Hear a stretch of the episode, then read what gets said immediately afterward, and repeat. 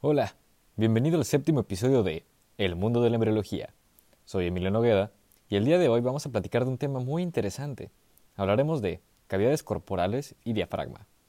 Comencemos. Al final de la tercera semana, el mesodermo intraembrionario se diferencia en mesodermo paraxial, que forma los somitómeros y los somitas que desempeñan un papel importante en la formación del cráneo y las vértebras. El mesodermo intermedio, que contribuye al desarrollo del sistema urogenital y en desarrollo de la placa neural, de la placa lateral que participa en la generación de la cavidad corporal. Poco después de construirse como una capa mesodérmica sólida, aparecen en el mesodermo de la placa lateral hendiduras que colacen para dividir en dos la capa sólida.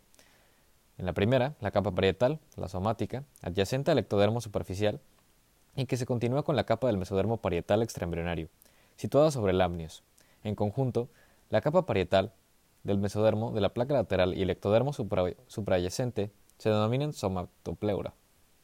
Y dos, la capa visceral o esplácnica, adyacente al endodermo que forma el tubo intestinal y que está en continuidad con la capa visceral del mesodermo extraembrionario que reviste el saco vitelino. A la capa visceral del mesodermo de la placa lateral y al endodermo subyacente se les denomina en conjunto esplacnopleura. El espacio creado entre las dos capas del mesodermo de la placa lateral corresponde a la cavidad corporal primitiva, mejor conocido como celoma intraembrionario. Durante la cuarta semana, los lados del embrión empiezan a crecer en dirección ventral para dar origen a, dos pliegues laterales de la pared corporal.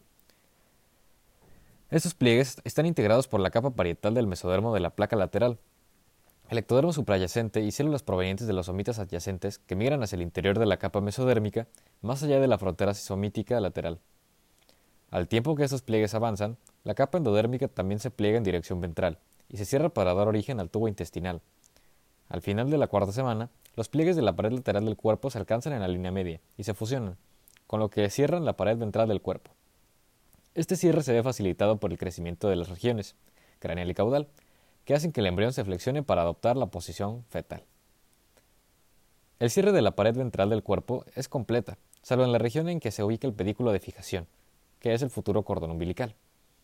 De modo similar, el cierre del tubo intestinal es completo, excepto por una conexión existente entre la región del intestino medio y el saco vitelino, denominada conducto vitelino. Este conducto se incorpora al cordón umbilical, se vuelve muy estrecho y degenera junto con el saco vitelino entre el segundo y el tercer mes de gestación. Ahora, vamos a platicar un poco sobre el diafragma y la cavidad torácica. El tabique transverso es una placa gruesa de tejido mesodérmico que ocupa el espacio situado entre la cavidad torácica y el pedículo del sacovitelino. El tabique deriva del mesodermo visceral, que rodea el corazón y adopta su posición entre las cavidades torácica y abdominal primitivas cuando el extremo craneal del embrión crece y se flexiona para adoptar la posición fetal. Este tabique no separa por completo las cavidades torácica y abdominal, sino que deja aberturas amplias, los conductos pericardioperitoneales, a ambos lados del intestino anterior. Cuando las yemas pulmonares comienzan a crecer, se expanden en sentido caudolateral por los conductos pericardioperitoneales.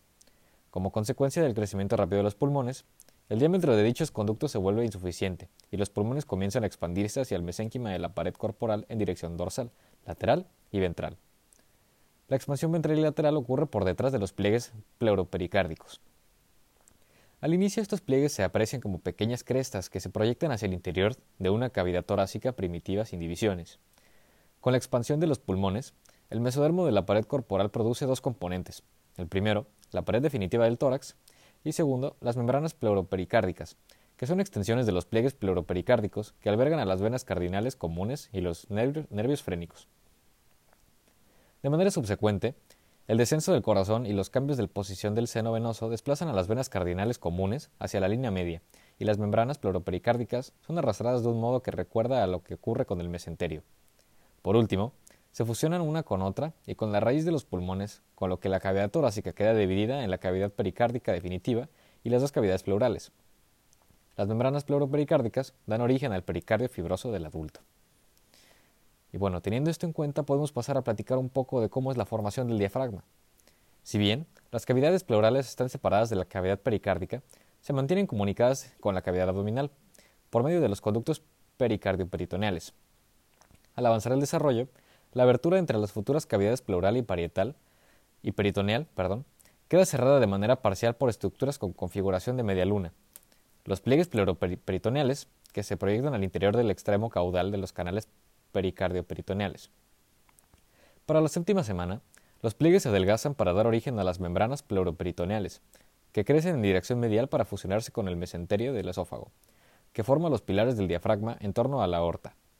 Las membranas pleuroperitoneales siguen creciendo hasta fusionarse una con otra y cubrir por completo el tabique transverso.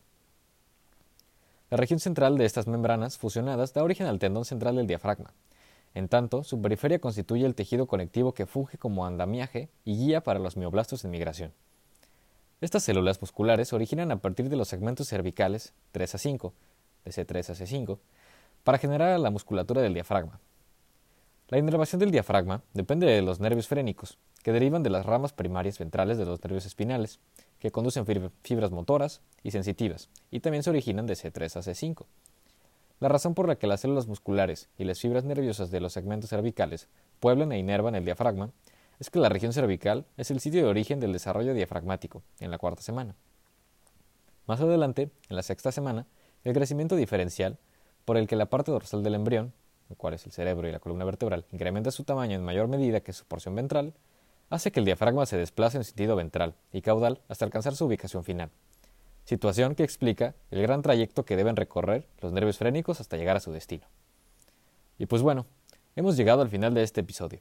Si te gustó, no olvides de seguirme y compartirlo con quien tú creas que pueda interesarle esta información. Y sin nada más que agregar, te espero en el próximo capítulo de El mundo de la embriología.